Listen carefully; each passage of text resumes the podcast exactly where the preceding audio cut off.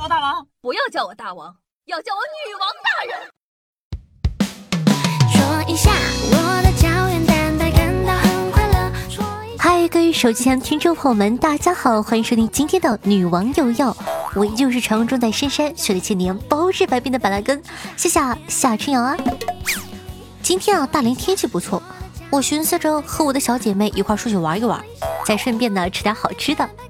小姐妹一听说我要带她吃东西，吼我一个机灵，跟我说：“我减肥的，你不要害我，你快走。”虽然呢嘴上这么说，但是身体啊十分的诚实。我打完电话不到一个小时，她就和我一起坐在餐厅，一边吃着第二碗麻辣烫，一边哭道：“我发誓，我今天吃完了再也不吃了，我下次再吃我就咬舌自尽。”看来啊，这个蛇呢一定是咬定了。那咬舌自尽到底能不能成功呢？相信各位看电视的时候啊，经常会看到这样的场景：一些谋反的刺客刺杀皇帝失败被抓后啊，牙齿一咬，人嘎噔就没了。但是现实生活中，人真的有这么容易死吗？今天夏夏呢就给大家科普一下电视剧里常见的那些死法，真正实行起来到底有多难。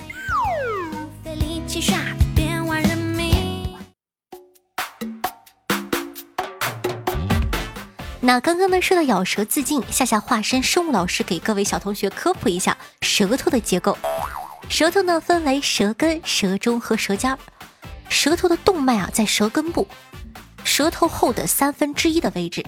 平时呢我们伸出的舌头的部分呢顶多也就是前三分之一，且是舌尖部分在舌头上面布满了很多的毛细血管。换句话说啊，就算是你咬到了，也顶多流那么一丁点儿血。你用拳头使劲打自个鼻子一下，流出来的血啊，都比你咬到舌头的血多几倍。当然了，不排除有些天赋异禀的能人，一下子就能咬到舌根的。但你以为这样就能死掉吗？不要慌，问题不大，血是有了，但是流出的血量还是不够致死的。在流血流死之前呢，你可能先疼死。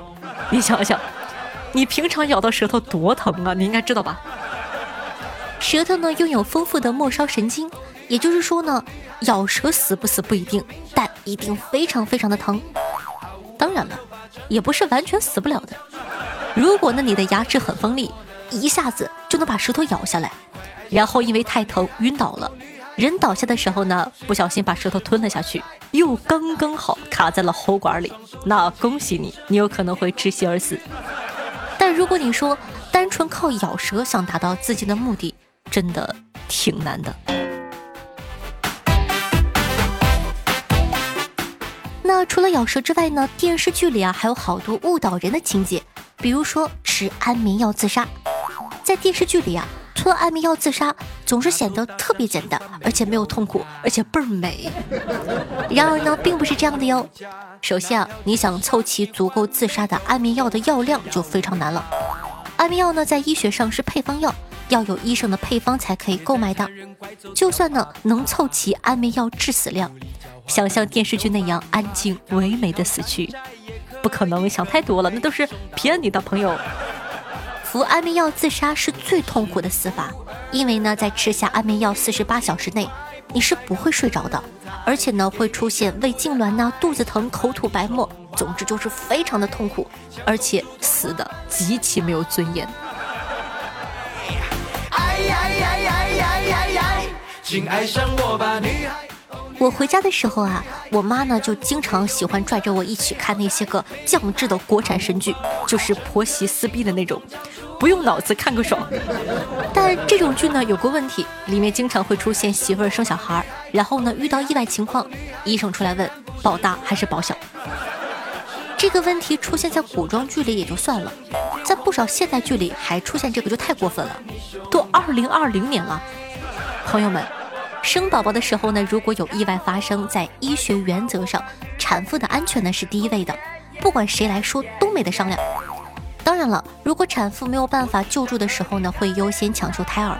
不管呢是在怎样的意外情况下，医生呢都不会把选择权给什么医学常识都没有的素人。如果呢有突发情况，医生会根据当时的状况给出合理的建议，而不是让家人去选择。所以啊，以后妹子们也别问保大保小的问题了，没有用，没得选。还有一个特别不合理的，那就是人工呼吸。哦吼，这个就厉害了哟！每次电视剧里呢，有人掉到水里，然后救上来，二话不说，张开嘴巴就毫不下去了。但不是夏夏说啊，你这是想亲亲想疯了，单身二十年的老狗吧？现实生活中呢，遇到这种情况，首先要判断对方有没有意识，摸摸他有没有呼吸，然后呢进行胸外心脏按压，这一点很重要，促进气道的开放。然后呢检查嘴巴里有没有什么异物，再进行人工呼吸。人工呼吸呢不是随便亲亲就好了，要一手呢捏住患者的鼻子，大口的吸气吹进去。当然了。要记得送医院。电视剧里那种亲一亲就好了，也不用送医什么的，你们就不要学了好吗？溺水呢，在现实生活中呢是会危及生命的非常严重的事情，不是用来亲亲的。如果呢你在路上遇到有人借人工呼吸亲亲别人，不要犹豫，立刻报警抓他。呸，老色批！花陪你解答。夏夏呢？最近看了一本玛丽苏的小说，讲的是啊，女主被自家的妹妹陷害，嫁了因为车祸变成植物的男主，天天呢给男主擦身体，跟男主说话。不到半年，男主突然醒了，居然比正常人还要牛皮，当上了全国首富。马云听了都想大叫：经商天才！我们暂且不论一年就当上首富这件事儿有多荒谬，针对植物人苏醒这件事情啊，我翻了一下资料。能在医学上被判定为植物人的，一般呢都有很严重的脑损伤，能恢复知觉的可能性呢一半都不到。退一万步讲，就算呢有奇迹发生了，真的醒了，恢复后一半呢都有重度的残疾，跟正常人一样生活基本上是不可能的。脑损伤呢对于人来说呢，能正常行走坐立就已经很不错了，更别提成为首富了。首富又不是楼下停车场的保安，说当就能当的。总之啊，一句话，除非在电视剧里，不然一般的植物人呢也是好不了的。当然了，万事都有可能。如果说大家在这个现实生活中呢，真的身边有朋友或者亲人有这样的不幸的遭遇，也要相信奇迹总会发生，加油！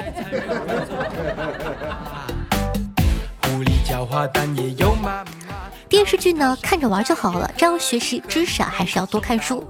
你看电视剧呢看的都是别人的人生，男主啊再帅都不是你的，但是你看书看久了，知识都是你的，累积的知识多了，专业能力到位了，优秀的另一半变成了你指日可待，对吧？是不是都不是难事儿？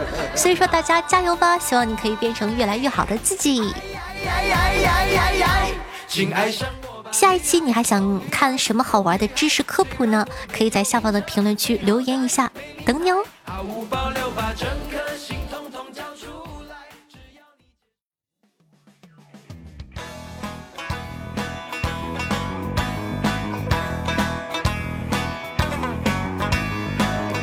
欢迎欢迎回来，您正在收听到的是《女王有药》，我是夏夏夏春瑶。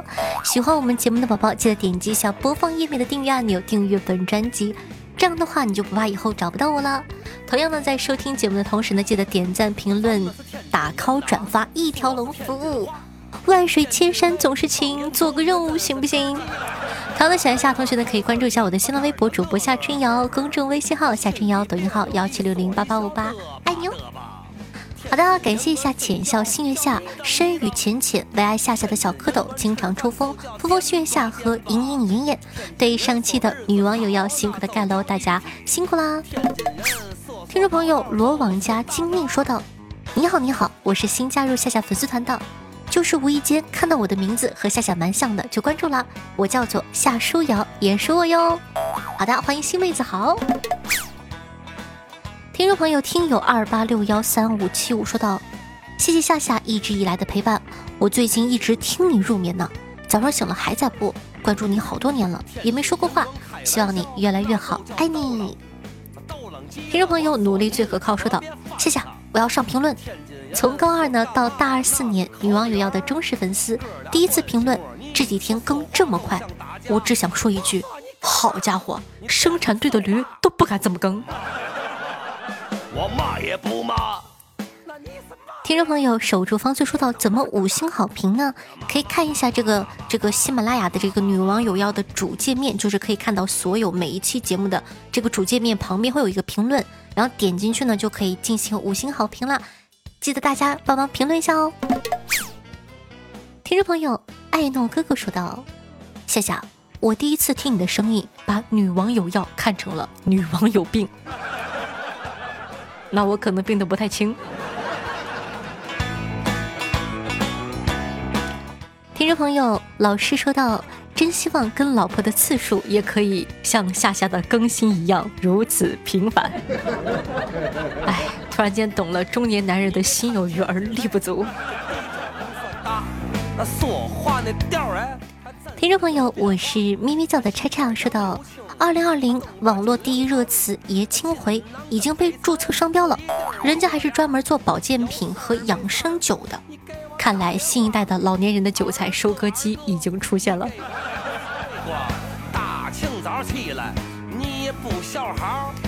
听众朋友浅竹长音说道：“夏夏一定赢，加油哦！”这几天呢，我在反复听夏夏，关键是这几期节目真的是发光似的好听啊！我们会很努力的，我们会尽量在保持爆更的状态下，也会抓住咱们的节目质量，会让你们觉得每一期都是，呃，有所收获，或者说让你觉得还是蛮好笑的啊。嗯哼。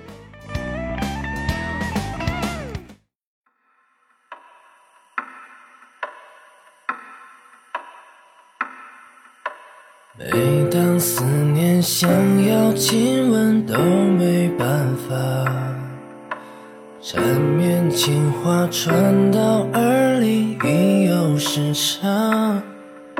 抚摸你指甲，曾划过留的疤，小心命运很狡猾，越顺着它越找茬。好听音乐，开心的心情。那这样的一首歌曲呢，来自宫格，名字叫做《渡月桥》，作为本档的推荐曲目分享给大家，希望你可以喜欢。那同样呢，喜欢我们节目的宝宝，记得一定要点赞、评论、打 call、转发哟，爱你比心心。每天晚上的八点钟到凌晨的一点半左右，还会有的现场直播互动，期待你的光临。那最近呢，还是要跟大家讲一下，因为夏夏，呃，参加这个明星赛的活动需要很长时间的开播，然后呢，可能节目的更新不会那么的准时，而且呢，在爆更的情况下，的的确确，怎么说，就是呃，还是比较难写稿子的。所以说，万一有哪一天没有更新，也希望大家可以谅解一下。就像今天这一期，我是在凌晨的四点二十二分录的。我之前一直在直播，播了有十个小时，所以说万一哪一天就是突然间没有更新，也希望大家可以谅解一下。好了，爱你比心心呢，嗯，也希望年度可以取得一个好成绩，一起加油！过之前的摩擦，沦陷不挣扎。